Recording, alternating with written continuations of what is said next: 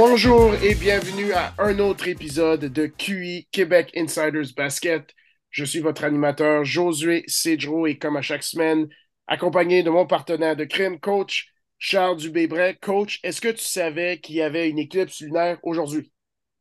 Oui, j'ai vu ça. C'est pas l'éclipse, euh, la lune rouge, euh, l'alignement avec le soleil.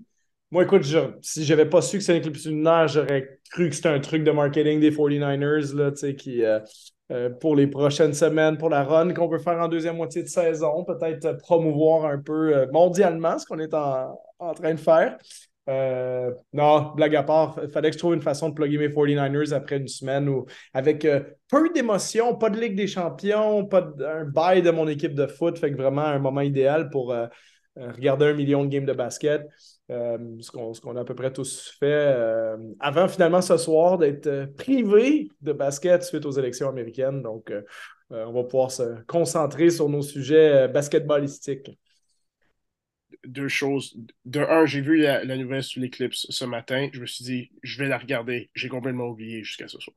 Je ne sais pas de quoi ça va être. Ça a dû être cool, mais je ne l'ai pas. de deux, tu parlais du fait qu'il y avait des matchs hier et non ce soir en NBA le fait que les matchs étaient euh, à l'horaire à chaque 15 minutes, c'est l'un des plus beaux coups marketing que la Ligue a fait depuis très longtemps. C'était euh, fantastique. Ben, sais, on, fait souvent des parallèles. Ben, on, aime parler de nos équipes de football euh, en début de semaine parce que la, saison de la NFL bat son plein, puis on est tous les deux des, fans. Puis c'est aussi le fun aussi de suivre un autre sport euh, d'une manière différente qu'avec un œil de, de, geek absolu là, qui essaie d'analyser chaque possession puis tout ça, mais aussi d'avoir un, vrai routing interest, comme on dit. Euh, mais il reste que un des grands succès de la NFL, c'est quand même que tu as vraiment une journée qui leur est consacrée, puis éventuellement, bon, ils se sont appropriés le, le lundi soir, puis un peu plus le jeudi maintenant aussi, mais globalement, tu sais que le dimanche, il y a du football, tu n'as pas à te poser de questions, tu sais qu'il euh, y a des matchs à une heure, il y a des matchs à quatre heures, il y en a un le soir. Donc, même sans regarder ton horaire, tu peux ouvrir ta télé, savoir qu'il y a ça. Fait que, tu sais, imagine un monde où les 30 équipes de la NBA joueraient comme on les a vus jouer hier, à tous les deux ou trois soirs. Par exemple, ils joueraient trois matchs par semaine, euh, puis avec des, des, démarrages à toutes les 15 minutes. Euh, je pense que ça pourrait créer, en tout cas pour certains fans, un, bonheur absolu. Après, je ne sais pas si c'est ce qui est le mieux pour les codes d'écoute et pour les, commanditaires, mais euh, bref, pour nous, pour nous c'était quand même sympathique de simplement pouvoir se dire qu'à tous les 15 minutes, il y avait un nouveau match, puis qu'on pouvait faire un petit peu de, hopping euh, d'un match à l'autre. Je peux te dire que pour les commanditaires, c'est probablement un de leurs cauchemars. Mais, pour nous autres, c'était merveilleux. Aujourd'hui, on va parler de plusieurs sujets. On va rentrer dans euh, le feu de l'action immédiatement. On va commencer par une mise à jour et dans l'actualité au niveau de blessures clés de certains joueurs. On va toucher sur les Lakers et sur les Nets. Euh, parce qu'il faut le faire. Je crois que c'est pas une question de regarder à ce qui s'est passé à l'arrière, mais plutôt à regarder vers l'avant. Euh, j'ai pris le temps de regarder euh, le match entre les Bucks et, et les, le, j'allais dire le Wild, comme si c'était du hockey, les Timberwolves du, Minnesota, comme j'avais mentionné la semaine passée, comme un match de la semaine. Et j'ai certaines notes, certaines questions de recherche que, que, je voulais toucher. Puis on va terminer par faire un état des forces dans la conférence de l'Est. Je pense qu'il y a certaines tendances que là, maintenant, après un échantillon de 10, 11, presque 12 matchs, euh, c'est intéressant de, commencer à, rentrer dans le feu, de euh, à, commencer à tirer des conclusions. Alors, euh, on commence, comme je disais, avec une mise à jour au niveau des blessures. la première, c'est que Chris Paul a une blessure au tendon d'Achille qu'il a subi hier soir, une absence indéterminée. On attend encore des détails au niveau de la sévérité de la blessure. Euh, Pascal Siakam est aussi hors de jeu pour euh, une durée d'au minimum de deux semaines. Il va être réévalué dans deux semaines. Il a subi la blessure euh, vendredi soir dans un match contre les Mavericks de Dallas. Cam Johnson des Suns de Phoenix a subi une opération au ménisque aujourd'hui. il avait je crois que son absence avait commencé samedi. Entre, entre, un, et deux mois. En général, c'est une blessure. Et puis, pour, pour en avoir vu plusieurs à travers mes années de coaching, euh, parce que c'est une blessure euh, malheureusement fréquente, les, blessures au ménisque. Euh, c'est pas, pour, les gens qui connaissent un peu moins, c'est pas problématique en général comme les blessures ligamentaires, comme un ligament croisé ou tout ça. En, réalité, c'est que quand le ministre il est partiellement déchiré, même si c'est une question de tolérance à la douleur. Donc, en début de saison, il vaut mieux faire l'opération pour enlever ce qui fait mal euh, et ensuite permettre à Johnson de revenir dans. Et ça, ça peut prendre entre un et deux mois euh, pour avoir une espèce de, convalescence complète, euh, si on veut. Mais c'est pas quelque chose qui, en général, laisse les mêmes traces que certaines blessures ligamentaires. Et encore, je dis ça, je suis pas docteur, je suis pas physiothérapeute, il y aurait peut-être des bémols à, mettre sur ce que je viens de dire, mais, mais globalement, ce que, ce que ça signifie, c'est simplement une, une, absence entre un et deux mois. bref, à, à, peu près vers Noël, on va voir Cam Johnson être revenu sur le terrain pour les Suns. Ce qui est intéressant de mentionner dans son cas, c'est que lorsqu'il est euh, arrivé à la draft, euh, les, euh, les rapports médicaux étaient inquiétants dans son cas. de un, c'était un joueur plus vieux, de deux, qu'il avait subi plusieurs blessures dans sa jeunesse et que, bon, il, semblait que la durée de sa carrière pourrait être en, remise en question. Le timing de cette blessure, s'il devait avoir une blessure cette année, c'est le meilleur timing mais euh, de, façon générale, ce n'est pas le meilleur timing parce qu'il n'a pas encore signé son contrat d'extension et c'est une grosse année pour lui et une, grosse année de série éliminatoire également euh, pour lui. Fait on espérons qu'il revienne euh, complètement en santé, mais comme tu m'as mentionné, c'est une absence de un à deux mois minimum. On le reverra dans, dans la nouvelle année.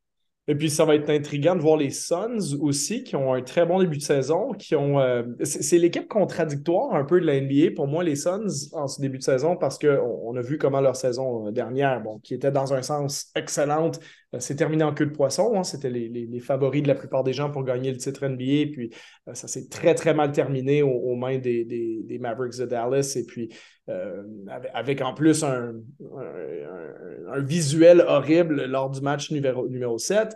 ensuite, il y a eu toute la situation de DeAndre Ayton c'était On ne s'est pas trop occupé du contrat. Finalement, on égale l'offre qui a été donnée par Indiana.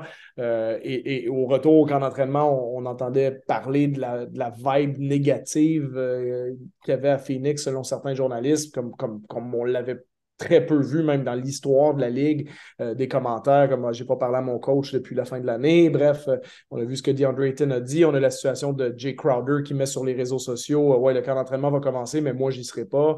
bon, etc., etc. Puis on, on, est à même de se demander pourquoi en réalité, parce que bon, Jay Crowder, concrètement, euh, s'il voulait jouer au basket, il faudrait qu'il soit à Phoenix en ce moment. Je comprends qu'il peut euh, vouloir une autre situation, mais en général, quand tu es un joueur, en tout cas de sa trempe à lui, tu joues jusqu'à ce que tu te fasses échanger à une autre équipe, puis tu joueras là-bas aussi. Il n'est pas le premier joueur ni le dernier de la, NBA à, demander un échange, mais ou à vouloir être échangé, mais à quand même jouer pour son équipe. Bref, pas grand-chose de positif qui émanait de Phoenix. Et il y a toujours la question qui planait au-dessus de la tête de cette équipe-là, c'est quand va être le moment où Chris Paul va baisser son niveau de jeu, quand est-ce que euh, le bon vieux Father Time, hein, le, père temps, va, euh, rattraper euh, Chris Paul au niveau de ses performances, lui qui, défie ça un peu comme LeBron James à Los Angeles? Et tu regardes les stats de Chris Paul depuis le début de la saison, Chris Paul, bon, qui avait un peu diminué, c'est plus le joueur à 18-19 points par match qui était avec les Clippers, mais c'était quand même un joueur à 15-16 points par match sur les deux dernières saisons. Cette année, même pas à 10. Euh, bon, au niveau des passes décisives de la création, il est à peu près le même. Il n'est pas exactement ce qu'il était, mais presque. Mais tu regardes, 9,5 points par match. Il lance 36% du terrain, alors que l'année passée, c'était 49. Puis c'est un joueur qui est presque toujours autour de 50% euh, Au niveau de son tir à trois points, il est à 27% euh, Au niveau de ses tirs à deux, à deux points, c'est 44 au lieu de 56. C'est des, des, chutes énormes. Donc, tu te dis, ben, finalement, dans cette équipe-là, DeAndre Ayton n'est pas content, Jay Crowder n'est pas content, Cam Johnson se blesse, Chris Paul, ça va mal. Mais cette équipe-là va super bien, puis elle gagne ses matchs, puis elle était presque au sommet de la conférence de l'Ouest. Donc, pour moi, c'est cette espèce de contradiction-là Phoenix de OK, ben c'est à travers toutes les équipes pour qui ça va mal, ils n'en font pas partie, alors que tous les signes pointeraient vers un déclin des Suns. Euh, et c'est à voir s'ils vont être capables de survivre justement les blessures de Johnson et, Chris Paul, parce que c'est une équipe qui manque quand même un peu de profondeur, euh, surtout en l'absence de Crowder. Donc, euh, intrigué de voir là, comment ça va se passer pour les Suns dans les prochaines semaines. C'est vraiment une contradiction phénoménale. Parce que tu, tu regardes les statistiques individuelles, puis tu regarderais la corrélation avec la fiche de l'équipe, tu dirais de la corrélation, c'est pas du 1 pour 1, c'est du 0 pour 1. c'est plus proche de 0 que c'est plus proche de 1. Euh, la dernière euh, mise à jour euh, au niveau des blessures ou temps manqué, c'est que Kyrie Irving est suspendu pour une durée de cinq matchs en raison des commentaires, euh, des commentaires, toute la polémique entourant euh, son partage d'un documentaire euh, à saveur antisémite sur, sur ses réseaux sociaux et aussi lié à cela, toute sa conduite en conférence de presse par après. ça nous amène à notre deuxième sujet et on va commencer par les. On, a mis les Nets et les Lakers ensemble. On va commencer par les Nets, à savoir présentement, c'est drôle parce que si on a fait le podcast il y a deux jours, on dirait tout va mal. Mais là, avec les deux dernières victoires ou, ben, pardon, les deux derniers matchs, parce qu'ils ont perdu contre les, Mavericks, les deux derniers matchs, c'est comme s'il y a un tout petit peu de semblant de euh, c'est pas la fin du temps, la fin du monde complet, complet, mais il faut regarder de l'avant. La question est qu'est-ce qu'on fait à partir de maintenant? Qu'est-ce qu'on peut faire avec l'effectif sous la main? Euh, que, la question que je te poserais pour commencer notre discussion là-dessus, ce serait est-ce que la, la, réponse se trouve dans leurs jeunes joueurs ou ça se trouve dans leurs vétérans? Oui, ou je pourrais même presque poursuivre ta question en disant est-ce qu'il faut à quel moment on tire la plug sur l'expérience actuelle? Parce que quand tu remets les choses en perspective, les Nets étaient dans les bas-fonds de la NBA il n'y a pas plus tard que 6-7 ans maximum, 2015-2016. Euh, on était complètement en bas et on s'est construit par le repêchage de, de main de maître après être allé chercher Sean Marks, qui était à l'époque euh, assistant directeur gérant avec les Spurs de San Antonio. Euh, et il y a eu des repêchages vraiment intéressants euh, malgré les choix qu'on a donnés aux Celtics dans le fameux échange de Pierce et Garnett qui ont donné éventuellement Jalen Brown et Jason Tatum aux, Celtics. mais on a quand même repêché de manière très compétente et, c'est comme ça qu'on a mis des, des Spencer Dinwiddie, des Joe Harris, des pardon, son nom m'échappe, Karis Levert. donc on est allé quand même chercher. Jared Allen. Jared Allen, c'est ça. Donc, on, a quand même obtenu des bons joueurs avec plusieurs choix au repêchage. On a fait un échange compétent aussi qui était euh, d'aller chercher D'Angelo Russell, qui, était quand même un joueur de talent, qu'on l'aime ou qu'on l'aime pas, mais euh, de, voilà, d'envoyer Brooke Lopez là-bas puis de récupérer D'Angelo Russell avec un choix repêchage, c'était très, très bien. Donc, euh, donc globalement, les choses se sont plutôt bien passées dans la reconstruction. On a bâti une culture, mais on sait bien que c'est bien beau la culture, mais la culture, c'est pas suffisant pour gagner un championnat NBA. On n'avait pas le, le, star power que ça prend. Euh, donc, si tu as l'opportunité de signer Kevin Durant, ben, tu le fais et ils l'ont fait. Et dans le cas euh, que c'était, ben, tu, tu, le fais, même si ça implique qu'il faut que tu signes Kyrie Irving parce que c'est son ami et il veut jouer avec lui. Donc, c'est sûr que peut-être que dans un monde parfait, tu signes Durant, mais tu signes pas Kyrie Irving, puis tu vas peut-être chercher James Harden l'année d'après, puis tu combines Durant et Harden, et tu as peut-être moins de problèmes que ce que tu as eu avec les trois ensemble. Mais bon, cette option-là, elle semblait pas être euh, disponible pour eux à l'époque. Donc, ils vont chercher Durant, ils vont chercher Irving, ils font l'échange pour Harden, ils sacrifient une partie de leur culture avec tout ça. Euh, il reste que ils n'ont pas joué beaucoup de matchs ensemble, mais ils étaient très, très bons. L'équipe Durant Irving et Harden. Et on ne sait pas ce qui serait arrivé si la santé de Harden et Irving n'avaient pas lâché en séries éliminatoires. Peut-être que cette équipe-là aurait gagné le championnat de la NBA en 2021. Donc, c'est un peu pour ces raisons-là que je pense que c'est dur de tirer la plug euh, d'un coup à Brooklyn et de se dire, ben, regarde, là, Kyrie Irving, on en a eu plein notre casse. Euh, on ne veut plus qu'il joue euh, parce qu'il reste que Kyrie Irving, quand il joue, il est à 31 points de moyenne en ce moment cette saison, ou pas loin d'eux. Euh, Malgré que je veux traîner un astérix sur le dernier match contre les Chicago, ça va être presque l'air d'un spécial à la James Harden. Ouais, sur l'équipe. Jusqu'à ce moment-là, je n'avais pas 31 points de moyenne, c'était efficace, 31 efficient aussi. Oui, c'est ça. Puis bon, c'est peut-être plus 31 depuis ce match-là. Ça peut être tombé à 29, mais en tout cas, à l'époque, c'était 31.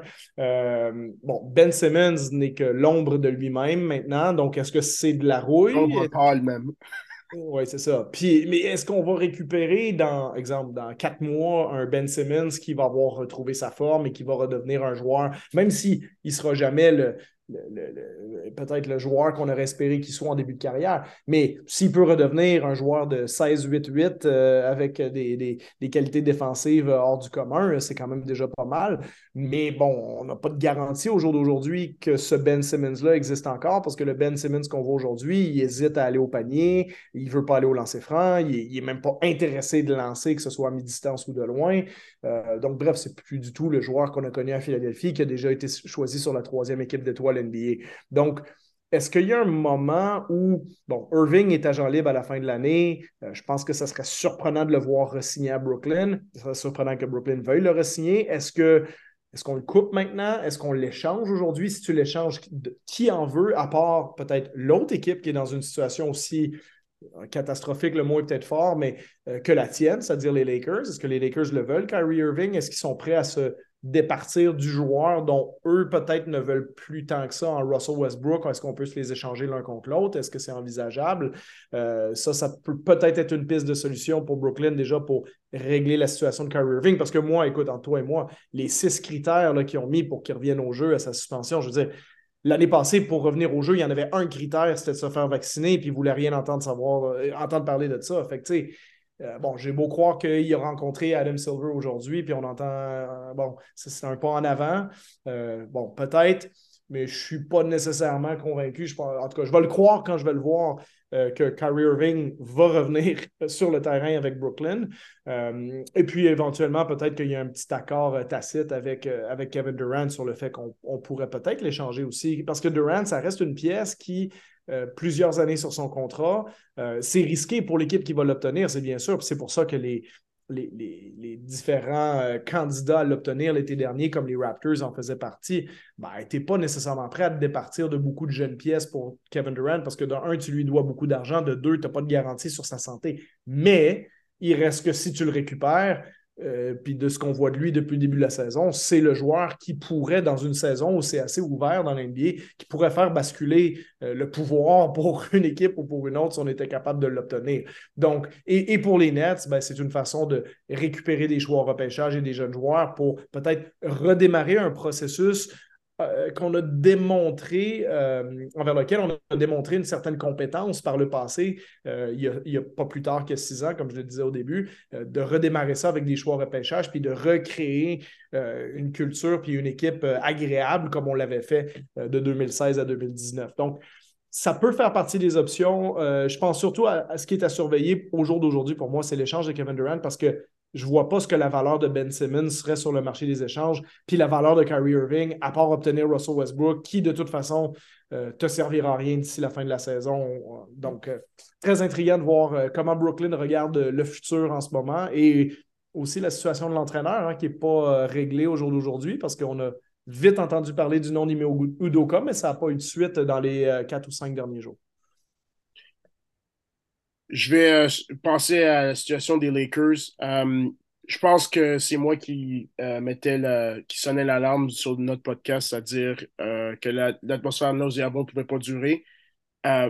premièrement, je suis content de voir que au moins Russell lui-même en tant que joueur, ça a l'air que lui commence à trouver ses repères. Il commence à trouver une zone de confort par rapport à son rôle avec l'équipe, par rapport à son rôle avec la relation avec les fans dans l'aréna, parce que je vais pas te mentir, moi, ça me rendait inconfortable de voir les, les, gens de son home crowd le, huer à, ce point-là. Peu importe que tu aimes le joueur, que tu aimes pas le joueur, moi, c'est pas quelque chose que je, je souhaite absolument voir ça à n'importe qui. Fait que, premièrement, je pense que ça, c'est bon que ce soit réglé. De l'autre côté, je regarde les joueurs de soutien. Euh, ça a pris un shot de Matt Ryan pour avoir la deuxième défaite sur 10 euh, et de sauver les meubles pour, pour, faire, pour égaliser en, prolongation contre les Pélicans. Euh, je pense que c'était jeudi passé, mercredi passé. Euh, la défensive est toujours bonne. Anthony Davis en défense est extrêmement bon. L'attaque, c'est mieux depuis deux, trois matchs, mais le, la fiche ne le montre pas nécessairement. Est-ce que la solution se trouve à l'intérieur de l'organisation par les alignements? Ou est-ce que la solution se trouve encore par l'échange, euh, euh, l'échange qui est clair, qui est, qui est évident, qui est Russell? Ben, je ne suis pas sûr que l'échange de Russell Westbrook réglerait tous les problèmes des Lakers. Ça les rendrait probablement un peu meilleurs. Euh, comme il y a des, bon, quelques mini-pistes de solutions à l'intérieur, comme le, retour éventuel de Dennis Schroeder puis de, euh, de Thomas Bryant peut leur apporter un peu de jus. Euh, un peu de jus, ça veut dire quoi? Ça veut dire les faire passer d'une équipe qui gagne deux matchs sur dix à une équipe qui en gagne trois et demi. Je pense que Schroeder y aide parce qu'ils ont, ils ont, tellement de problèmes offensifs que n'importe qui qui a un peu de compétence à prendre le ballon puis créer quelque chose puis mettre le ballon dans le panier, ce que, ce que va t'amener Schroeder. Euh, ça, je pense que oui, ça peut aider un petit peu les Lakers.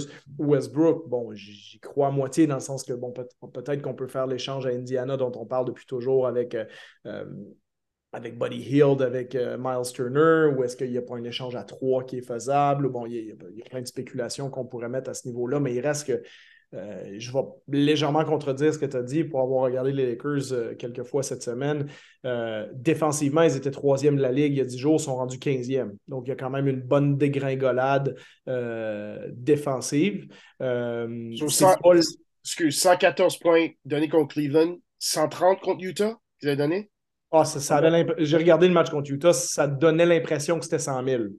C'était Utah, Utah leur marchait sur la tête euh, sur ce côté-là du terrain. C'était vraiment comme on, on score tant qu'on veut avec n'importe quel joueur, que ce soit Conley, que ce soit Horton Tucker avait l'air de, de, LeBron James dans le pic de sa carrière pendant une coupe de séquences. C'était pas, pas chic pour les, fans des Lakers à regarder. Euh, puis c'est ça, la défense qui est moins bonne. Euh, offensivement, on est toujours la pire attaque de la ligue. Euh, ce que tu dis sur Anthony Davis, si, tu veux voir le verre à moitié plein, tu vas dire il est un peu meilleur et un peu plus agressif que l'année dernière. Euh, si tu veux voir le verre à moitié vide, tu dis il est quand même loin du joueur qui était à la Nouvelle-Orléans. Euh, il ne prend pas beaucoup de rebonds. Pour moi, il n'y a pas autant d'impact physique sur le jeu. Euh, puis, puis, je trouve aussi, et ça, c'est peut-être mon point principal sur l'équipe des Lakers actuellement, parce que LeBron ne jouait pas le match d'hier. Mais ce qui me frappe le plus quand je regarde LeBron et Anthony Davis jouer, puis dans le cas de LeBron, c'est aussi, euh, c'est l'âge à un moment donné, mais c'est que ces joueurs-là, on dirait qu'ils sont encore capables, de par leur présence, de mettre des chiffres, mais ça n'a pas l'impact que ça a déjà eu. Exactement, exactement le, LeBron, en ce moment, c'est les matchs que j'ai vu jouer, c'est, tu, tu, doutes qu'il va finir avec 25-8-7, mais avant, quand LeBron faisait 25-8-7, son équipe gagnait en bout de ligne, puis il donnait une impression de supériorité, de dire, ben, regarde, je vais faire ce que j'ai besoin de faire pour gagner le match, puis on va gagner le match. Euh, puis là, je ne veux pas rentrer dans les détails de ah, les finales qui a gagné, qui a perdu, tout ça. on n'est pas dans ce débat-là, mais le fait est que les équipes de LeBron James, ça gagnait 57, 58, 62, 65 matchs par saison. Puis LeBron James, euh, aux commandes de cette équipe-là, faisait à peu près ce qu'il voulait, puis ça se traduisait par une victoire. Puis un gars comme Anthony Davis avait un peu ce niveau-là aussi. Tu Anthony Davis, quand tu as besoin, il te donne ce que tu as besoin pour gagner. Alors que là, je regarde le match contre Utah, puis Anthony Davis, je ne me rappelle plus de sa ligne de stats finale, mais tu sais, il met ses points, il fait ses stats, puis tout le match, tu as largement l'impression que de toute façon, Utah est meilleur, puis que Utah les bat parce qu'ils sont meilleurs, point à la ligne. Pourtant, tu te dis, mais en réalité, Davis est supposé être meilleur que Laurie Markkinen ou que Kelly Olynyk ou que n'importe qui que euh, Utah va lui mettre en face, mais on dirait que ça n'a plus d'impact, il n'y a plus cette, euh, cette passion-là, ça, ça n'allume rien en cette équipe-là. Puis en réalité, c'est presque aussi parce qu'il n'y a tellement rien autour que tu es obligé de te fier sur Lonnie Walker pour être ton troisième meilleur joueur, mais Lonnie Walker, tu n'es même pas titulaire à San Antonio qui n'a pas fait les playoffs. Fait que là, puis là, tu regardes les joueurs passer les uns après les autres à Los Angeles, puis tu dis OK, mais comment ils vont gagner des matchs en bout de ligne? Quand tu es obligé de te fier sur des grosses performances de Matt Ryan puis Austin Reeves, euh, je pense que ça démontre à quel point tu es dans le trouble aussi. Euh, pour euh, conclure sur les Lakers, mettre un, petit peu de sauce sur ta stat, Anthony Davis, c'est 23,2 points de moyenne, 10 rebonds, et 2,4 assists. Les trois points, c'est 29% sur 1,6 par match et c'est 56% sur les deux points sur 16 deux points euh, par match. J'ai pas la, la division euh, au panier versus euh, dans la peinture, mais juste pour donner un peu de contexte. Je rajouterais sur Anthony Davis, il y a Bill Simmons qui semblait mentionner que potentiellement euh, les discussions d'échange autour de lui pourraient quelque chose que les Lakers, à tout le moins, sont prêts à répondre au téléphone puis à écouter. Euh, ça, ça me fascine quand même un petit peu parce que euh, justement, tu demandais si la solution est à l'intérieur de l'équipe, puis si elle n'est pas à l'intérieur, ben, elle est à l'extérieur. Est-ce que LeBron James est échangeable? La réponse est à 99% non, parce que le, brand des Lakers et le brand de LeBron James doivent d'une certaine façon rester associés, euh, à moins que LeBron veuille absolument partir, puis ça ne semble pas être parti pour ça. Russell Westbrook t'amènera pas grand-chose en retour, même si tu vas avoir de la difficulté à trouver quelqu'un qui veut le prendre. Ma question, c'est est-ce que tu peux échanger à Teddy Davis? Et de deux, qu'est-ce que tu obtiens en retour? Est-ce qu'il y a vraiment des équipes qui sont prêtes à donner des tonnes de trucs? Est-ce que euh, Davis peut être vu comme le joueur qui fait basculer euh, le pouvoir d'un côté ou de l'autre cette saison si tu le récupères? Euh, après, il fait un salaire énorme, donc il faudrait qu'il y ait des gros salaires mis là-dedans. Qu'est-ce que les Lakers veulent en contrepartie? Parce que si tu veux te construire un meilleur futur, ça te prendrait des choix repêchage, mais je ne suis pas sûr que LeBron James va être très excité de voir Davis partir contre trois choix de premier tour ou quatre choix de premier tour et des, des pick swaps ou des trucs comme ça. Donc, euh, je suis un peu intrigué de voir ça parce que ça pourrait être euh, une solution pour les Lakers, mais je ne suis pas sûr qu'elle est applicable en réalité. Et euh, c'est pour ça que ça m'a intrigué de voir le commentaire de, Bill Simmons passer cette semaine. Je le croirai quand je le verrai. Je pense que c'est pas fou, je vois le mérite, je le croirai quand je le verrai. Le prochain sujet qu'on va toucher, euh, j'ai mentionné que j'ai regardé le match Minnesota-Milwaukee euh, vendredi soir. Euh, je suis arrivé en regardant au début du match quand j'ai mis quand j'ai appuyé sur play sur mon, mon téléphone, j'avais trois questions de recherche. premièrement, stratégiquement, qu'est-ce que Minnesota faisait quand leurs deux grands joueurs, leurs deux gros joueurs sont sur le terrain, Rudy Gobert et Carl Anthony Towns? Euh, numéro 2, comment se passe la progression d'Anthony Edwards des deux côtés du terrain? Et numéro 3, comment progressent les joueurs de soutien à Milwaukee? Fait que je à travers certaines de mes notes, sans, toi libre de, m'arrêter, de poser des questions euh, quand il y a des choses que, qui, qui, euh, ton attention. Fait que première question, stratégiquement, qu'est-ce qu'ils font quand les deux bigs sont sur le terrain? Fait que globalement, Minnesota, c'est la 22e attaque, la 9e meilleure défense. Et au total, ça fait 14e en termes de net rating, qui est une mesure qui est en moins par possession. Est-ce que tu marques plus de points que, que tu en donnes euh, en défensive? Ça veut dire milieu du terrain. Le résultat final du match, c'était une victoire de Milwaukee de 115-102. Globalement, j'ai l'impression qu'au autant je regardais la 14e meilleure équipe. À ce moment-ci, dans le processus, encore une fois, ça fait, c'était leur huitième match, je crois, de la saison, huitième ou neuvième match ce que je, ce que je vais dire en termes d'évaluation, de, c'est en ce moment. Ce n'est pas nécessairement une, une, une projection, c'est en ce moment. Euh, lorsque les deux sont sur le terrain ensemble, euh, une des choses que, euh, j'ai remarqué immédiatement qu'ils aiment faire, c'est commencer une action qui commence dans les, le ballon dans les mains D'Angelo ou dans les mains de Carl Anthony Towns, et puis on fait le, ce qu'on appelle en anglais le dribble handoff, le DHO. Et puis, ça devient une situation de pick and pop, mais la variante qu'ils mettent, c'est que Rudy va, si on veut, nettoyer le gars qui défend Carl Anthony Towns pour que Carl Anthony Towns ait une option de shoot. Ils ont, ça, c'était un des plays que je voyais qui était un, un, simple, euh, un simple automatisme. Il y avait pas, tu ne voyais pas nécessairement un play, play call sur le, euh, du côté du terrain par l'entraîneur, c'était quelque chose qui rentrait immédiatement. Euh, une des choses aussi que je remarquais, c'est que lorsque Rudy Gobert venait pour euh, faire l'écran en situation de pick and roll, Anthony, Carl Anthony Towns était souvent du côté opposé. Donc, ce qu'en anglais, ce qu'on appelle le weak side et non le strong side. Ce qui est intéressant parce que j'aurais pensé qu'ils essaieraient de mettre leurs meilleurs joueurs tous dans le même dans, la même zone géographique, si on veut, du terrain. Mais encore une fois, comme j'ai dit, on est à ce moment-ci dans, dans dans au niveau de la saison, il semble que c'est ce qu'il euh, ce préfère faire. Euh, il jouait les box, donc évidemment, défendre Yannis, c'était le défi principal. Ils ont mis Rudy sur lui la plupart du temps. Il y a eu des situations où euh, et Lopez faisaient un, faisaient un, pick and roll. Et puis, il n'y avait pas nécessairement un switch, autant qu'il y avait une situation de Hey, on va reste, on ne va pas switch cette possession. Mais de possession en possession, ça dépendait, ça, ça différait qui le gardait. Fait que première possession, c'est Rudy. Après ça, Anthony Towns le défendrait pour deux possessions. Puis après ça, il retournerait à Rudy. Et puis après ça, bien sûr, il y avait des, substitutions. Un, sort du banc, prendre un, break, l'autre revient. Et puis, euh, éventuellement, euh, évidemment, la défensive varie euh, à cause de ça. Le dernier point, c'est qu'en attaque, je ne vois pas nécessairement une meilleure chimie avec D'Angelo qu'avec Anthony Edwards. Quand c'est D'Angelo, D'Angelo cherche le long deux points autour de la ligne de, lancer franc.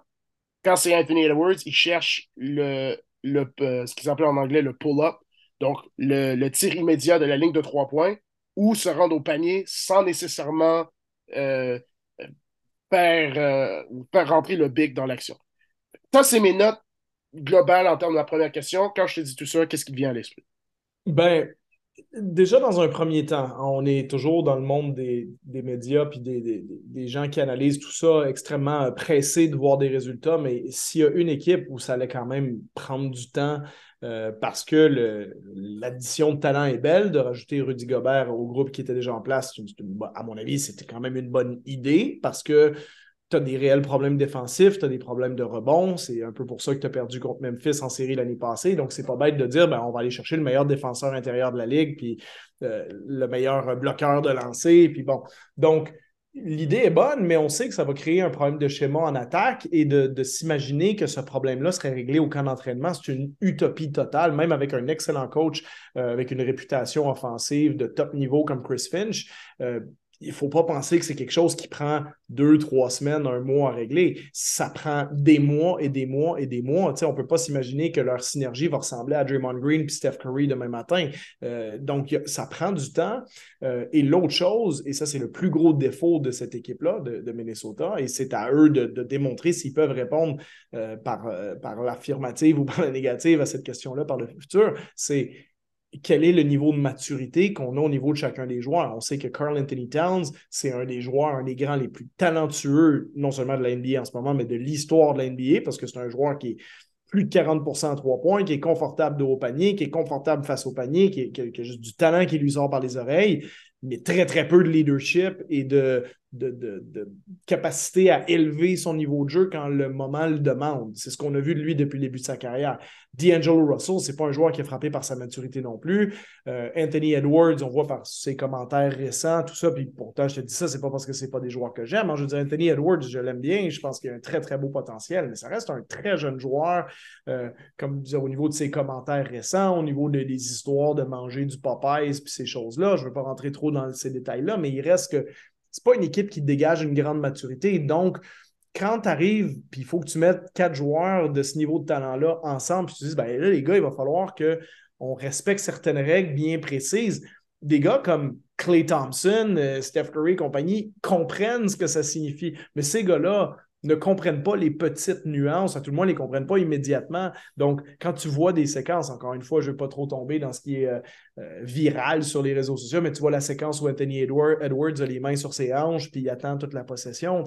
On, on, le voit avec Russell Westbrook avec les Lakers. Il y en a beaucoup qui disent Ouais, mais Russell Westbrook, maintenant, il faut qu'il devienne un sixième homme. Il faudrait qu'il pose des écrans vu qu'il ne sait pas euh, lancer à trois points. C'est pas si facile pour ces gars-là d'accepter ce rôle-là. Donc là, tu es en train d'essayer de convaincre Anthony Edwards, qui est une jeune vedette montante, que, ben là, écoute, on va faire un pick and roll entre D'Angelo Russell et Rudy Goddard, premier côté. Là, fait que là, il faut que tu attendes l'autre bord. Mais ce serait bien le fun que tu crées du mouvement sans ballon puis tu coupes au panier à l'occasion. Ça, Anthony Edwards, il est encore à l'âge où il va dire Non, non, moi, je suis une vedette montante. Mettez le ballon dans mes mains, puis c'est moi la star ici.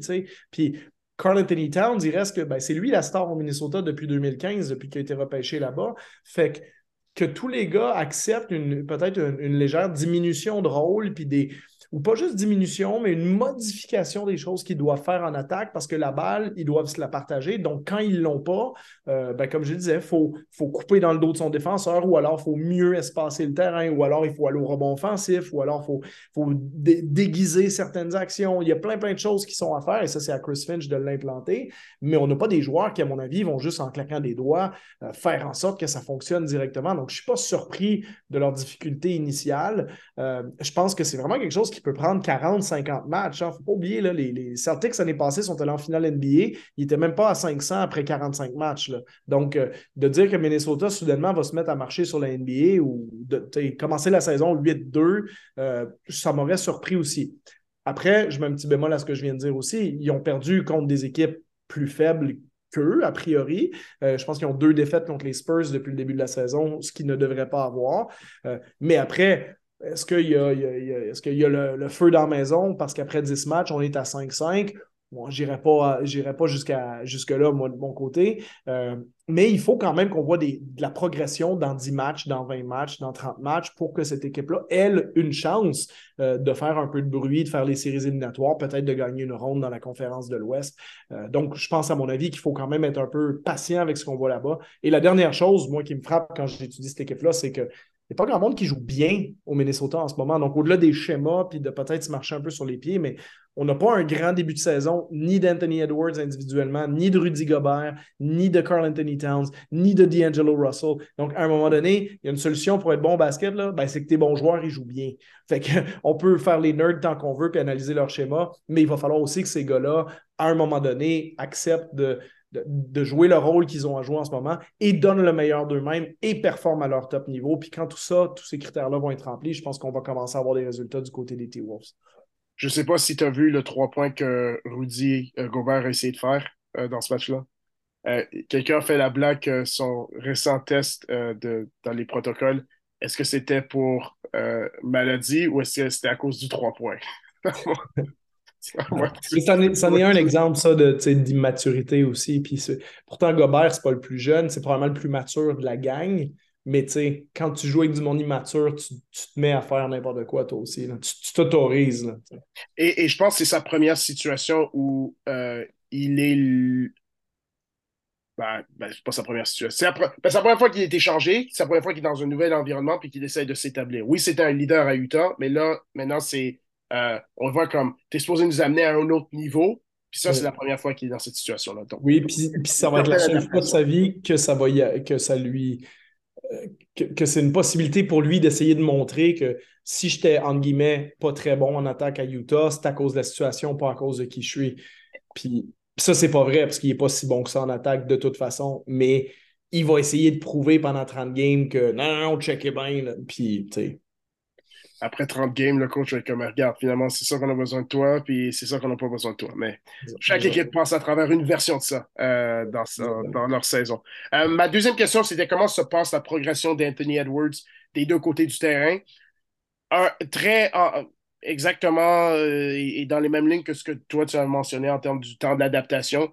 Ça m'a laissé ambivalent, mais il y a, y a, encore du, il y a encore du travail à faire. C'est pas, pas encourageant, c'est pas décourageant. C'est euh, c'est il y a une, adaptation qui doit se faire. Je le voyais, je voyais beaucoup comme, euh, comme si tu le mettais genre le, dans, dans une situation d'équipe où tu mets, tu mets le spécialiste du trois points pour dire OK, va nous mettre des trois points. Ben, c'était comme il, on, le fait jouer comme c'est un spécialiste de va nous marquer des points. OK, ben, j'aime avoir le ballon, avoir un écran, lancer un trois points parce que je suis un bon shooter. J'aime me rendre de panier le plus possible. J'aime de temps en temps quand le, mes longs deux points sont ouverts. J'aime en prendre un ou deux. Mais en termes de flow, en termes d'action constante où il y a une suite logique des choses, en termes de connectivité entre lui et Russell, lui et les, les deux bigs, lui et comme tu, comme as dit, en, termes de mouvement hors, euh, ballon, euh, c'est extrêmement ambivalent. Et pas juste en, termes de stratégie, mais en termes de, en termes de attitude, de mentalité, pour lui et pour l'équipe, je pense que tout le monde se cherche. Et, c'est clair qu'il y a encore de l'optimisation à faire, mais ça ne veut pas nécessairement dire que c'est impossible. Ça veut juste dire que ça va prendre, ça va prendre plus de temps que. Ça va prendre, ça beaucoup de temps. Ça va prendre beaucoup de temps. Ben, Edwards, en même temps, il a eu 21 ans au mois d'août. C'est un joueur euh, euh, sur qui, forcément, on fonde beaucoup d'espoir. Écoute, c'est un choix numéro un au repêchage euh, qui a été à la hauteur de son choix au repêchage aussi jusqu'à maintenant. Il met 20 points par match depuis le début de sa carrière. je pense que son début de saison n'est pas, est catastrophique. Il n'y a pas de quoi écrire à sa mère sur ce qu'on voit d'Anthony Edwards. Ce qu'on voit de négatif, comme tu dis, c'est un manque de connectivité avec les autres. C'est un peu l'immaturité. En bout de ligne, est-ce que c'est très grave? Probablement pas. Je pense que la déception qu'on a aussi d'Anthony Edwards, c'est euh, un peu dû au fait qu'on s'attend à trop, peut-être trop vite. Euh, puis ben, moi aussi, hein, quand je dis on, euh, je, je, me le blâme sur personne, c'est parce qu'on l'a vu tellement faire des belles choses par moment depuis le début de sa carrière. Puis on a vu des bons matchs de sa part en séries éliminatoires aussi l'année dernière. Donc là, on l'a vu dans les classements, les ESPN rankings, des choses comme ça. Tu sais, beaucoup de gens qui commencent à le considérer comme déjà un des, 25 meilleurs joueurs de l'NBA, qui disent il y a des gens qui le mettaient potentiellement première fois All-Star de sa carrière de cette saison.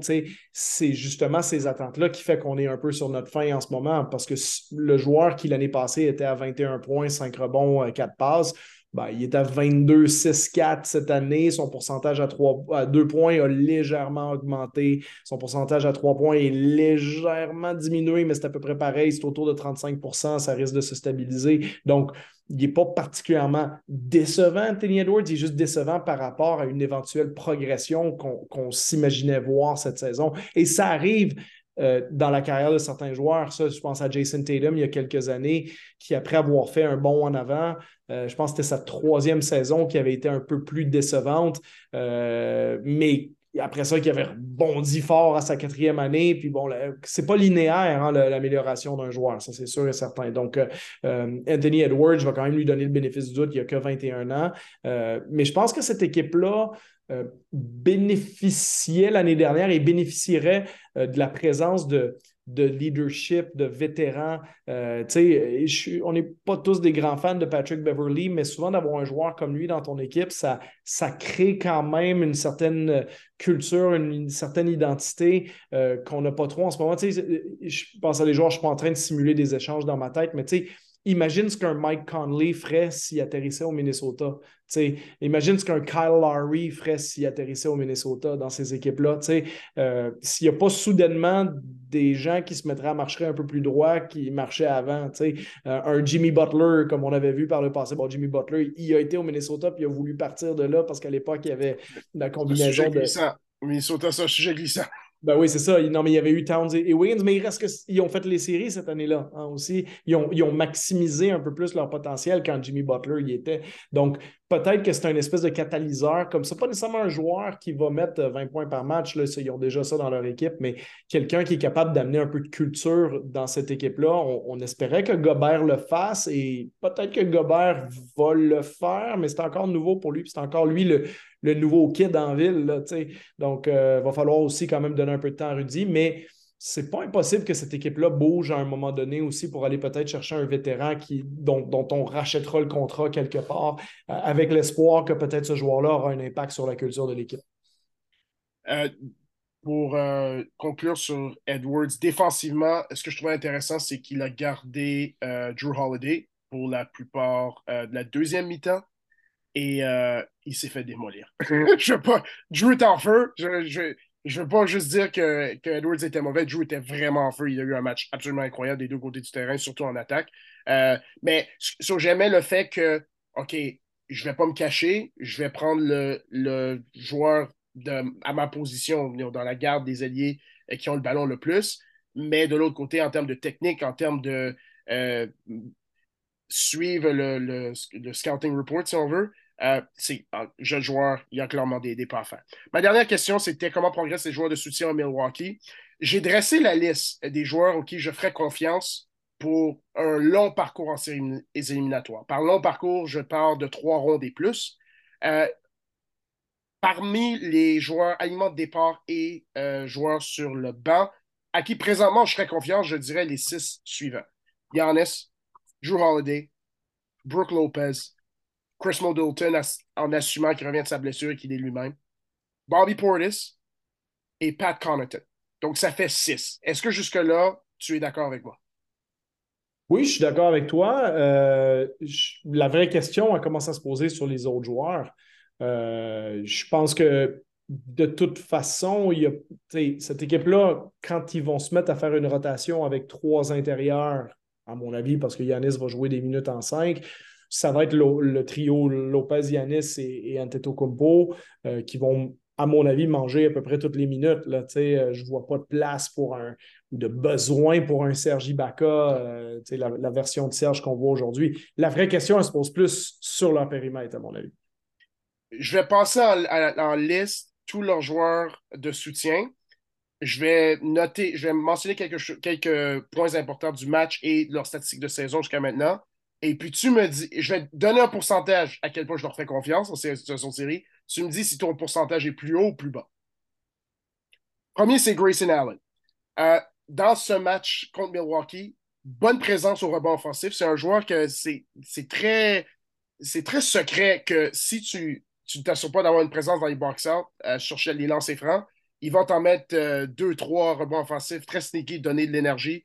Ses lancers à trois points sont bons. Euh, dans ce match-là, il est bon. En saison, il est à peu près dans ses, dans ses, écarts, euh, dans ses écarts de carrière. défensivement, ce n'est pas, pas très bon. il n'y a pas beaucoup de, de taille également en termes de situation de switch. Moi, j'ai mis un pourcentage de 50% que j'y ferais confiance dans une situation de série ton pourcentage serait plus haut ou plus bas?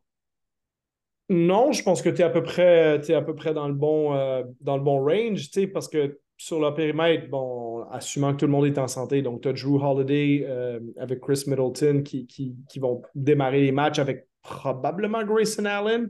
Euh, après, on peut rentrer dans la discussion est-ce que, est-ce que ce serait Pat Connaughton, mais l'année dernière, Pat Connaughton était en sortie de banc. Euh, Wes Matthews, j'ai de la difficulté à croire que c'est lui qui va être là. Donc, je pense que Grayson Allen, c'est celui qui a le plus de chances d'être on veut miser sur le fait que c'est un gars qui lance 41% à trois points. On a, de toute façon, la balle ne sera pas dans ses mains, elle va être dans la main des autres. Euh, puis on est tellement fort défensivement avec Yanis, euh, Drew Holiday, puis Brooke Lopez en même temps sur le terrain qu'on peut compenser certaines faiblesses que Grayson Allen peut avoir. Donc, je pense que Grayson Allen, c'est quelqu'un qui a intérêt à être là avec les, titulaires, à mon avis, et je pense que le 50% même j'irais peut-être un peu plus vers la hausse là-dessus. Euh, lui faire confiance aussi, ça veut dire quoi? Est-ce que je pense qu'il va mettre. Ça veut dire Pour mettre en contexte, ça veut dire je peux te faire jouer 30 minutes. Si tu es mon, mon cinquième, sixième, septième homme, on est en bonne, on est en bonne position, j'ai pas trop à m'inquiéter. 30, ça me paraît beaucoup. pour moi, Grayson Allen, c'est plus un un joueur qui joue la moitié du match. Là, tu, Parce que 30 minutes, ça veut dire qu'il est largement dominant en termes de titulaire par rapport à ce qui se passe en dessous de lui, les joueurs qui vont venir en, rotation.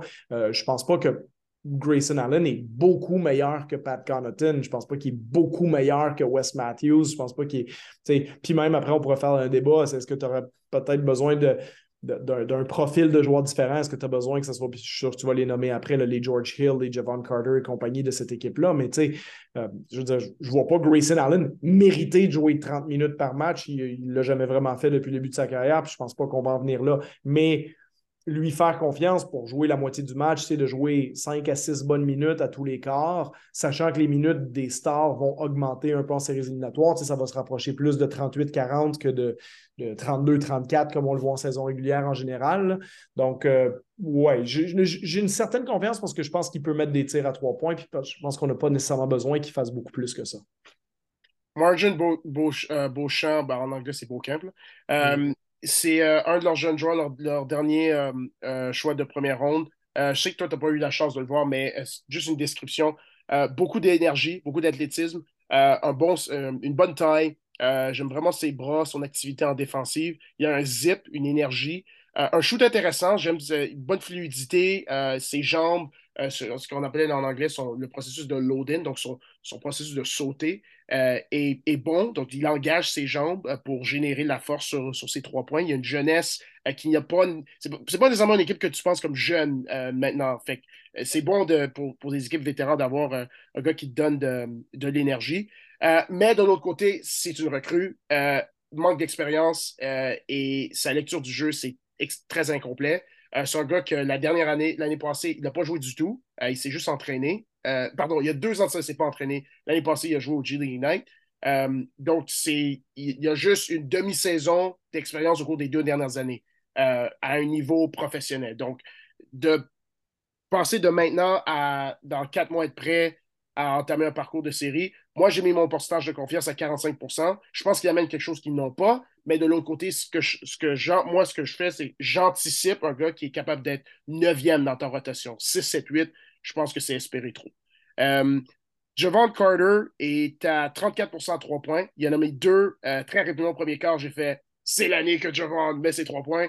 Après ça, j'ai regardé le reste de l'année. J'ai fait c'est peut-être pas encore l'année où Javon met ses 3 points. Sa défensive reste bonne, mais s'il est à 34% à 3 points, moi j'ai un niveau de confiance à 40% Wes Matthews est à 34% à 3 points. On sait ce qu'il donne. C'est sa, je pense, 14e saison, 13e saison pro avec les blessures, il y a un bon, pour chaque bon match que West donne, il peut t'en mettre trois autres où il n'est pas présent. Sergi Ibaka, l'énergie, la mobilité, est-ce qu'il reste du jus? On, sait qu'est-ce que la bonne version est. Présentement, qu'est-ce que cette version, ce serait, trop espéré à, s'attendre à un haut niveau. Jordan Noira a un sens du jeu offensif et un IQ défensif qui est très questionnable à mon avis. J'aime beaucoup sa taille, j'aime le physique qu'il a, mais en termes de est-ce qu'il est connecté aux actions que Yanis fait, aux actions que Drew fait? Absolument pas. Il, arrive, il prend le ballon, puis un peu, il fait son propre truc. J'ai juste 20% de confiance pour lui. Et puis finalement, euh, George Hill, euh, c'est sa 15e saison. Un peu comme Serge, on arrive vers la fin de carrière, vers le fil, la fin du, euh, au, bout du rouleau. S'il reste du jus, ça peut être intéressant. S'il n'y a pas de jus, tu ne peux pas jouer 15, 20, 25 minutes pendant. Et c'est pas juste jouer en première ronde, c'est jouer en, troisième, en deuxième, troisième, quatrième ronde quand tu joues des équipes de conférence. Et puis finalement, Joe Ingles est blessé. juste, qui sait de quoi ça a l'air? Il a déjà 35 ans, il revient d'une grave blessure ça donne pas beaucoup de joueurs à qui tu, peux faire confiance. Ben, là, je, vais te demander, tu sais, ce que je trouve, ben, c'est ça qui est fantastique en même temps, c'est que pour les gens qui, sont moins familiers avec ton travail, tu es, un scout, tu es quelqu'un euh, qui évalue beaucoup le potentiel des jeunes joueurs, tout ça. Euh, euh, et, tu le fais avec d'ailleurs avec brio. J'essaie de, le mettre aux yeux des gens parce que j'ai vu faire ton travail. Maintenant, quand on parle des joueurs des Bucks de Milwaukee, on les scoute pas par rapport aux professionnels qui vont devenir dans X nombre d'années. C'est ça qui est le fun en quelque part. Moi, je vais mettre mon chapeau de coach qui veut gagner le championnat comme Mike Budenholzer veut le faire. Parce que que Margin Beauchamp ou Jordan Warren, c'est ça. Moi, je peux te dire tout de suite, ils ne vont pas jouer en série, ces gars-là. sais, À moins qu'une une grosse. Puis je peux, c'est pas impossible de faire une erreur le 8 novembre dans ce qu'on affirme, mais à moins qu'un gros concours de circonstances fasse en sorte qu'on puisse investir sur le développement de ces joueurs-là cette année. En réalité, Margin Beauchamp, si Chris Middleton était là en ce moment, si Joe Ingles était là en ce moment, si Pat Connaughton était là en ce moment, il n'aurait peut-être même pas touché le terrain encore. Jordan ne, ne toucherait pas le terrain non plus. Il n'y a aucune chance. C'est une équipe, on a le meilleur joueur au monde, on a un des meilleurs joueurs de tous les temps dans notre équipe qui est dans le pic de sa carrière. Donc là, on a une fenêtre de X nombre d'années euh, pour gagner avec lui. On touche du bois pour pas qu'il se blesse, puis qu'on puisse avoir peut-être euh, sur les 4, 5, 6 prochaines saisons encore un Yanis qui est au niveau qui te permet d'espérer gagner le championnat à la fin de la saison, puis tu espères récolter peut-être, tu en as déjà un, mais peut-être deux autres championnats à travers ces saisons-là. Euh, et donc, en ce moment, tu dis comment on gagne tout de suite, maintenant. Donc, en réalité, tu vas faire jouer George Hill ou Wes Matthews avant Jordan Wara, puis avant Margin Beauchamp, puis avant ces gars-là, parce que de toute façon, ces gars-là, tu leur feras pas confiance dans les séries éliminatoires. Regarde l'année passée, les, les, Warriors ont gagné Jonathan Kuminga, ses minutes se sont évaporées en séries éliminatoires. Les minutes de Moses Moody se sont complètement évaporées aussi. Si James Wiseman avait été en santé, on ne l'aurait pas fait jouer non plus. D'ailleurs, c'est peut-être ce qui s'en vient dans les prochaines semaines à Golden State pour se remettre sur les, rails. Mais quand tu es en mode championnat, tout, all bets are off. Tu es obligé de mettre plein de choses de côté, puis tu es obligé de te dire, OK, notre rotation, notre 5 de départ, il n'y a pas trop de doute là. C'est, de toute façon, c'est Drew, Chris, Middleton, Yanis, Brooke Lopez à l'intérieur, puis un cinquième titulaire qui devrait, à mon avis, être Grayson Allen.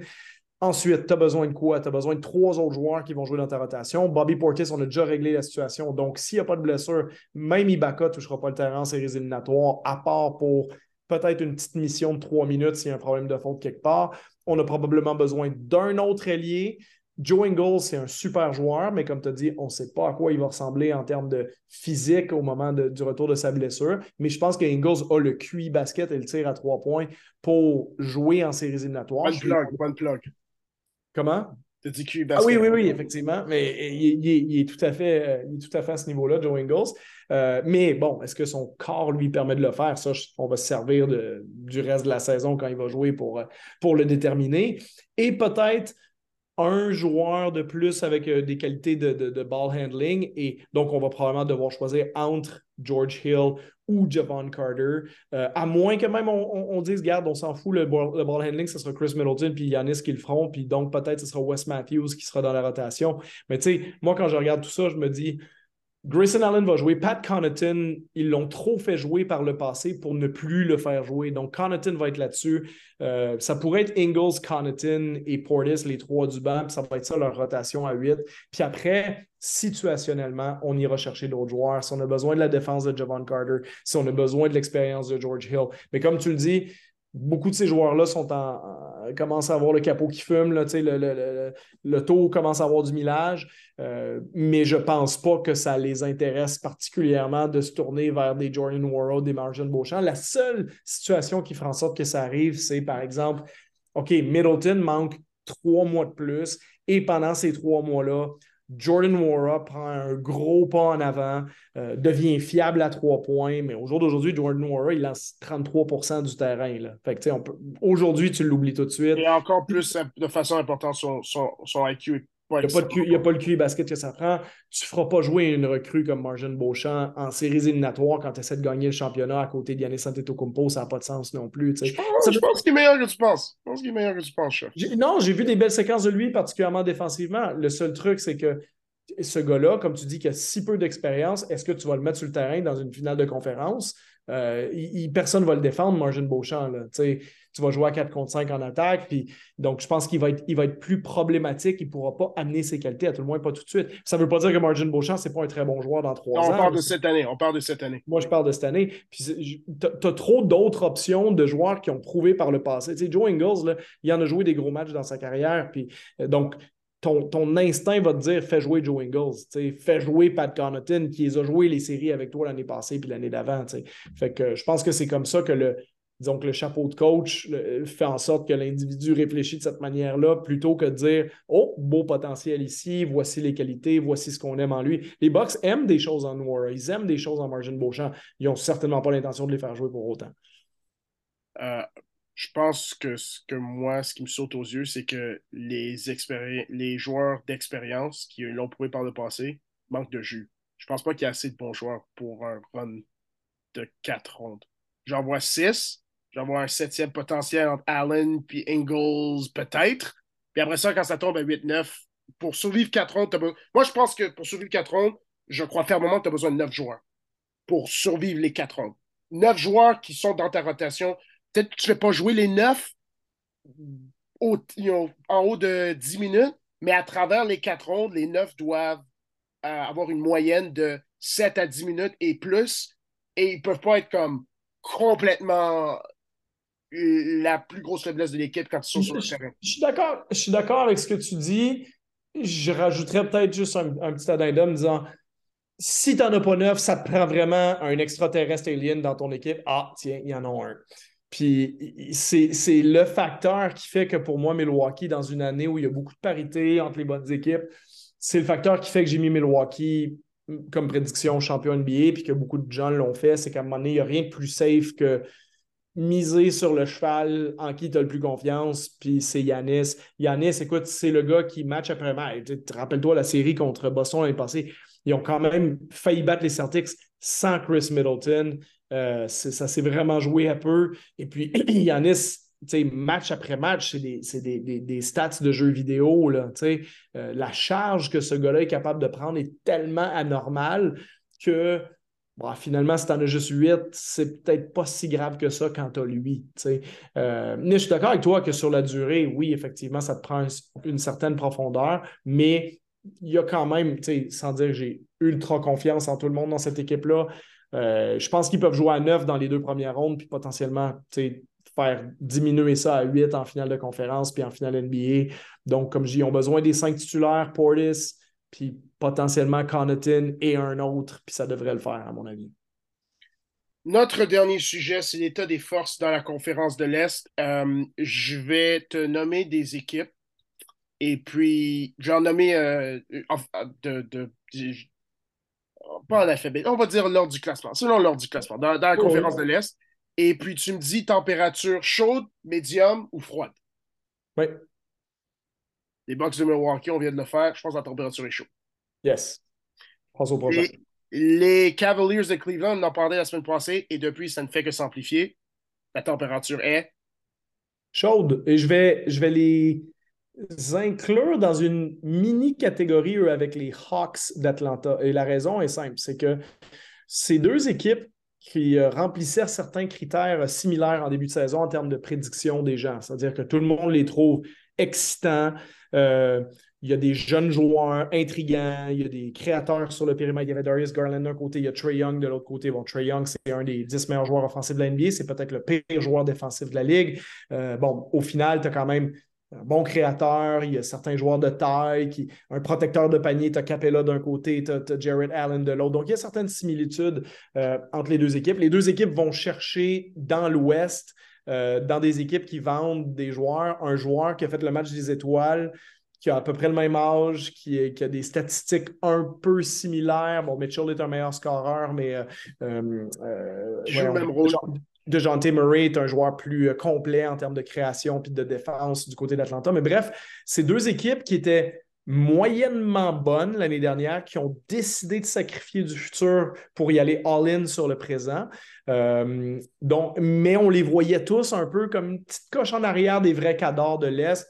On parle bien sûr de Boston, Milwaukee, Philadelphie avec les stars qu'ils ont, mais aussi de des semi-cadors comme les Raptors, comme le Heat de Miami qui était quand même premier l'année dernière, voire même une bonne version potentielle des Nets de Brooklyn, ce qui clairement n'est pas en train d'arriver. Mais oh, c'était assez euh, euh, commun dans les prédictions de voir Atlanta-Cleveland 7-8 dans l'ordre ou le désordre.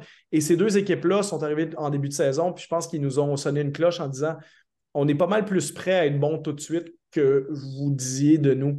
Euh, moi, c'est des équipes que je prévoyais qu'elles allaient gagner à peu près 45-46 euh, victoires dans, ces eaux-là. Euh, mais là, Cleveland te disent non, non, regarde, même sans Darius Garland, on en a gagné 8 sur 12. Atlanta te dit ça aussi. Puis au final, ben, avec la, bon, la, dégringolade des Nets. Euh, je pourrais dire la dégringolade du Heat pour l'instant. Je ne sais pas si ça va se maintenir. La, mini glissade. La mini glissade voilà, du, du Heat euh, qui semble être plus vulnérable qu'il y a un an. Je pense qu'on ne reverra pas le Heat remonter jusqu'en haut de, cette conférence-là. Euh, donc, en réalité, de voir des. peut-être les Raptors vont profiter de ça aussi, puis qu'on a peut-être une conférence où Raptor, euh, excuse-moi, Raptors, Hawks, Cleveland, peut-être ces trois équipes-là vont se sortir du play-in complètement. moi, j'avais prévu que les Raptors n'étaient pas une équipe de play-in, mais les Raptors peut-être finiront troisième si jamais Philadelphie a des problèmes de blessure. on voit que Harden est out pour un bout de temps. On, a un début de saison un peu lent. Peut-être qu'au final, Philadelphie ne gagnera pas 52 matchs, puis ils vont en gagner 47, puis que les Raptors vont gagner 50, puis que les, les Cavaliers vont gagner 50 aussi, puis que les Hawks vont gagner 50. Tu sais, je, commence à envisager que ça va être peut-être un peu plus serré qu'on pense entre ces places-là. Euh, on a peut-être un peu moins de certitude qu'on en avait à tout le moins. Boston, je pense qu'on a établi la température est chaude. Euh, Atlanta, tu viens d'y toucher. Les Raptors, la... avec la blessure de Siakam la semaine passée, je dirais que maintenant, la température est médium, mais plus reliée aux blessures qu'elle est reliée à la performance de l'équipe. Parce que la performance de l'équipe est bonne, mais si on se porte vers l'avenir, ça pourrait créer des problèmes, surtout dans une, une attaque qui est 22e dans la demi-terrain. Oui, les, Raptors, ils sont ce qu'ils sont. Hein, puis moi, j'ai pas beaucoup de, surprises depuis deux ans avec les Raptors parce que quand les gens, c'est comme si quand les gens sont pas très excités des Raptors, moi, j'essaie de les rappeler à l'ordre en disant non, les Raptors sont quand même bons, ils ont beaucoup de bons joueurs, mais quand le monde devient trop excité du, du groupe des Raptors, c'est là que des fois, je dis oui, mais tu sais, les éléments qui font que des équipes gagnent des fois 55, 58, 60 matchs puis peuvent vraiment compétitionner pour un championnat, on ne les retrouve pas tout à fait à Toronto, particulièrement en, l'occurrence étant le, manque d'une star sur laquelle tu peux vraiment te dire on va miser sur lui pour gagner le championnat. Cela étant dit, Pascal Siakam, avant sa blessure, était un des 12 meilleurs joueurs de la Ligue depuis le début de la saison. Euh, vraiment un gros, gros début de saison de sa part. Puis en tout cas, un rythme qui mènerait à une équipe All-NBA, encore une fois cette année pour la troisième fois en quatre ans, donc c'est quand même pas rien. Euh, mais de là à dire qu'on pense qu'en bout de ligne, il gagnerait un duel avec Yannis Antetokounmpo, euh, Kevin Durant, Jason Tatum, euh, etc., et tous ces joueurs-là dans l'Est, Joel Embiid, ça c'est une autre chose. Puis on l'a vu en série l'année passée. Bref, les Raptors, il y a des moments où ça se met aller très bien, mais comme nous, on, on baigne dans le marché des Raptors ici, on est tous les deux basés à Toronto, ben, on, voit, une surexcitation parce qu'on gagne un match par 40 points, on a l'air super bon, mais on oublie vite que le meilleur joueur de l'équipe en face, c'est Jacob Pödel, puis que quand deux jours plus tard, le meilleur joueur de l'équipe en face, ça devient Luka Doncic, ben, les Raptors perdent. Euh, donc, il y a un peu de ça, puis c'est pour ça que moi, je, grimpe pas trop haut ni descend pas trop bas dans le cas des Raptors. Je pense que cette équipe-là, euh, je regardais leur calendrier, malgré les blessures, pourrait très bien coller une petite série de victoires parce que là, il y a des matchs qui s'en viennent, Houston, Oklahoma City, euh, des matchs, je pense qu'il y a Indiana aussi dans l'eau, si ma mémoire est bonne. Mais il y, a comme, il, un certain nombre de matchs qui fait que les Raptors, on pourrait s'en reparler dans une semaine, puis ils seraient 10-5. Euh, mais ça ne voudrait pas dire que nécessairement, je pense que cette équipe-là va se mettre à gagner 59 matchs. Et si je peux rajouter, parce qu'on peut parler un peu, plus longuement peut-être des Raptors que de certaines autres équipes, mais un, point qui peut-être nuit, au développement des, des Raptors, qu'on oublie souvent quand on parle d'eux, c'est le fait que la NBA, euh, l'expression qu'on prend en anglais, on dit c'est un zero-sum game. Hein, que, euh, pour, pour les gens qui ne connaissent pas cette terminologie-là, ce que ça veut dire, c'est que Exemple, dans l'NBA, on ne peut pas dire soudainement que toutes les équipes se sont améliorées parce que pour chaque victoire qui va être gagnée, il y a une équipe qui va perdre. Euh, puis à l'intérieur d'une même équipe, c'est vrai aussi, c'est-à-dire que pour chaque minute qui va être jouée en plus par un joueur, ben, ça prend un joueur qui en joue une en moins. Euh, pour chaque joueur qui va prendre plus de lancers, ben, il y a des, gens, des joueurs qui vont en lancer moins parce qu'on ne peut pas juste rajouter, rajouter, rajouter tout le temps. Puis moi, quand j'écoutais un peu les gens parler des Raptors, c'était, moi j'entendais parler, puis je parle à des gens aussi à l'intérieur de l'équipe, de la progression du Scotty Barnes, c'est incroyable. Puis Pascal qui a l'air incroyable. Puis Precious Achua qui est incroyable. Puis Christian Coloco qui est en avance sur son développement. Puis, puis OG, c'est l'année qui va. Tu sais, puis là, tu entends tout ça. Puis Gary Trent, il est encore jeune. Puis là, tu dis, ah, mais concrètement, ils ne peuvent pas tous scorer 30 points par match non plus. Là. Puis quand tu regardes les statistiques de plusieurs de ces joueurs-là, Delano Benton, c'en était un autre suite à ses performances au, FIBA Americas. Nick Nurse euh, en, parlait, mais tu sais, on dire, bon, moi, Delano Benton, je l'aime bien, mais euh, qui, a marqué des points contre l'Uruguay, euh, je ne pense pas que ça se traduit beaucoup en une performance NBA. Donc, euh, quand tu regardes les stats de ces joueurs-là, tu te rends compte que y en a beaucoup d'entre eux qui font à peu près ce qu'ils faisaient avant. Et, pas parce qu'ils ne se sont pas améliorés, pas parce que ce pas des bons joueurs, simplement parce que peut-être que dans un autre contexte, Precious Achua pourrait être un joueur à 15 points, 9 rebonds de moyenne. Mais dans le contexte des Raptors, si tu veux qu'il fasse ça, il va falloir que tu lui donnes 30 minutes. Puis si tu lui donnes 30 minutes, ça veut dire que tu vas enlever des minutes à OG, puis des minutes à Gary Trent, puis des minutes à, Chris Boucher, puis tout ça. Donc, en réalité, l'opportunité d'étendre leur rôle puis leur production pour ces joueurs-là est quand même un peu limitée parce qu'il y a juste 240 minutes à distribuer pour un coach, là, 48 x 5, puis un certain nombre de lancers à donner aussi. Donc, je trouve que les Raptors, ils sont un petit peu coincés dans ce bloc-là avec leur groupe actuel, puis sont obligés de faire des petites, des, petites progressions marginales pour essayer de grimper dans la hiérarchie, puis d'espérer peut-être aller plus loin. Cela dit, moi, je, peux très bien envisager qu'ils gagneraient une ronde de séries éliminatoires, mais je ne les vois pas tout à fait comme une équipe de finale de conférence.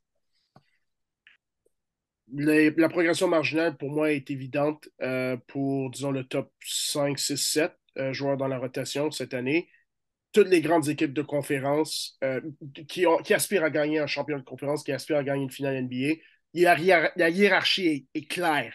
1, 2, 3, 4, qui est le meilleur, qui est le deuxième, qui est le troisième. Sinon, le premier et le deuxième est égal, le deuxième, troisième est égal. Cette équipe-là n'a pas cette hiérarchie, pas parce qu'il n'a pas assez de bons joueurs, parce qu'il y a beaucoup de bons joueurs de deuxième ordre. Et c'est ça qui fait, d'un côté, qu'à chaque soir, tu sais qu'est-ce que tu vas avoir, mais de l'autre côté, quand ça arrive au. Tu joues contre Luca, tu joues contre Jason Tatum, c'est là que les difficultés peuvent se produire. Euh, pour terminer sur la conférence de l'Est, Chicago, Indiana, New York, Washington. Pour moi, toute la température est médium, médium plus chez Indiana, parce que jusqu'à présent, on dirait qu'on veut compétitionner à un certain niveau.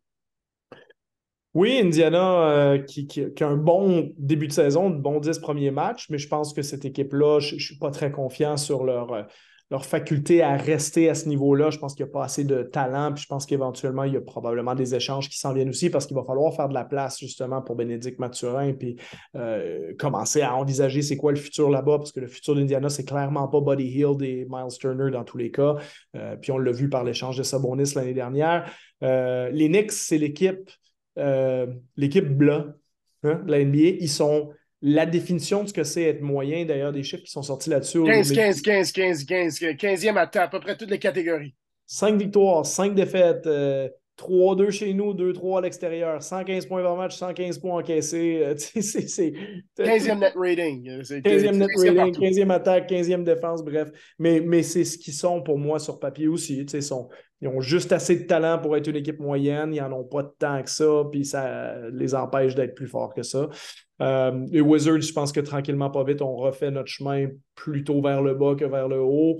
Ça risque d'être accompagné par. Euh, sur le moyen terme, peut-être à cause des blessures, mais un, Philadelphie qui va remonter progressivement, Miami aussi, et qui sait, peut-être que Brooklyn, en fonction de la résolution de leur situation, est-ce qu'il y a moyen, il n'est quand même pas si tard que ça dans l'année. C'est une équipe qui n'a pas un, comme tu parles souvent du net rating, c'est pas une équipe qui a un net rating terrible non plus, Brooklyn. Euh, peut s'imaginer qu'il pourrait coller deux ou trois victoires de suite éventuellement. Puis quand tu as Kevin Durant avec des joueurs qui peuvent shooter le ballon autour, on, l'a vu encore hier contre Dallas, ils ont perdu, mais ça ne s'est pas joué à grand-chose. Donc, euh, euh, pas impossible que, Brooklyn grimpe un peu, ce qui va refaire descendre certaines équipes. Par contre, ceux qui sont bien installés là où ils sont, c'est Charlotte, Détroit, Orlando vers le bas, parce que je pense que c'est là où ils méritent d'être et c'est là où ils veulent être aussi. Donc, euh, puis qu'on se focalise beaucoup plus sur le développement des joueurs que sur le, le classement. Détroit, je suis un tout petit peu déçu, mais ils ont une une victoire contre Orlando, dernier match, à, suivre les 10-15 euh, prochains, 10-15 prochains. Juste au moins pour se rendre, être dans la zone du play-in. Peut-être pas être garanti, mais être dans la zone du play-in. Euh, sur ce, avant euh, qu'on termine le podcast cette semaine, avec prochaine semaine qui s'en vient aujourd'hui, c'est pour ceux qui sont fans de collège de basket collège américain, c'est vous êtes au paradis parce que c'est la première c'est la deuxième journée, mais c'est la première vraie journée avec euh, des gros matchs euh, d'attente. Mais en ce qui a la NBA, qu'est-ce qui va retirer ton attention euh, pour la semaine qui s'en vient? ben, un peu ce qu'on a mentionné du côté de Brooklyn. Je pense que de toute façon, du côté des Lakers, on n'aura pas une résolution rapide à la, situation. Je pense que c'est quelque chose à, considérer sur le long terme, mais euh, Brooklyn, on dirait qu'à chaque 24 heures, 48 heures, il se passe quelque chose. Donc, euh, euh, est-ce que les gens règle la situation de l'entraîneur? Est-ce que, est que Kyrie Irving fait d'autres pas vers un retour éventuel après sa suspension ou si c'est carrément terminé? Parce que je pense que c'est quelque chose à, quoi on peut avoir la réponse assez vite. Donc, c'est ça, c'est de voir si ces équipes-là peuvent remonter un peu. Je surveille Miami quand même du coin de l'œil. Je surveille Golden State à l'ouest aussi, voir à quel point cette, glissade-là de début de saison va perdurer. Puis, conséquences ça va avoir sur les rotations de ces équipes-là aussi, particulièrement Golden State où on, essaie d'avoir le beurre et l'argent du beurre. on essaie de gagner un championnat et de développer nos, nos jeunes en même temps. Excellente expression. Excellent. Et euh, pour, ne pas utiliser l'expression française hein, que j'ai entendu dire qui est, pire que ça, je te la dirai hors d'onde. Mais euh, bref, les Warriors avec euh, Kuminga, avec euh, Moses Moody, avec Jordan Poole, avec Wiseman, tout ça, bah, Jordan Poole, c'est déjà un peu sorti du lot, bien entendu, depuis l'an dernier, mais jusqu'à quel point on peut continuer de faire jouer les jeunes et espérer des résultats? Parce qu'en ce moment, Golden State, et ça, c'est, je vais terminer là-dessus, mais c'est ça qui est, paradoxal. C'était la meilleure équipe défensive de la Ligue l'année dernière, à peu près à égalité avec les Celtics. Cette année, ils encaissent la bagatelle de 120,6 points par match depuis le début de la saison. Donc ça, c'est vraiment euh, euh, hallucinant d'une équipe qui a quand même une fierté défensive. Quand on, regarde le rating, c'est 27e, donc c'est guère mieux. Mais il va falloir que les choses se replacent quand même à Golden State, euh, sans dire qu'on est très inquiet parce que c'est une équipe qui nous a prouvé ce qu'elle vaut par le passé. Mais je pense pas quand même qu'on veut être mauvais pendant 25-30 matchs non plus du côté de San Francisco. J'ai vu une entrevue de Jamal Murray euh, qui disait que euh, lui et Nikola Jokic étaient un duo euh, confiture et beurre d'arachide et que lui était la confiture et que Nicolas était le beurre d'arachide. Fait que maintenant, j'ai, à cause de ça, ça m'a fait penser, j'ai pas regardé les Nuggets depuis un petit bout. Mon attention est sur les Nuggets. Et c'est tellement un bon surnom, je sais pas comment est-ce qu'on n'a pas pensé à ça avant. parce que pour moi, c'est comme, ben, pour rester dans les comparaisons alimentaires, mais les nuggets, c'est un peu mon pain et mon beurre.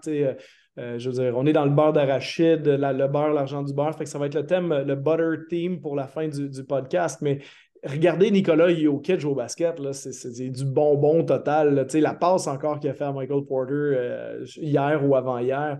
Ah oui, oh hier.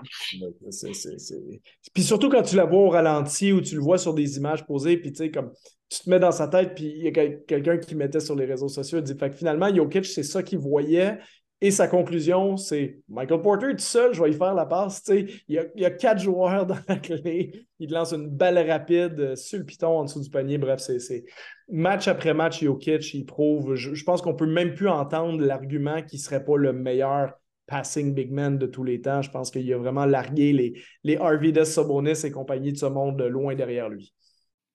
Ceci conclut notre épisode pour aujourd'hui. Abonnez-vous à notre podcast sur Spotify et iTunes et laissez-y vos commentaires et vos questions. Nous en sommes très reconnaissants. On remet cela à la semaine prochaine pour un autre épisode de QI Basket.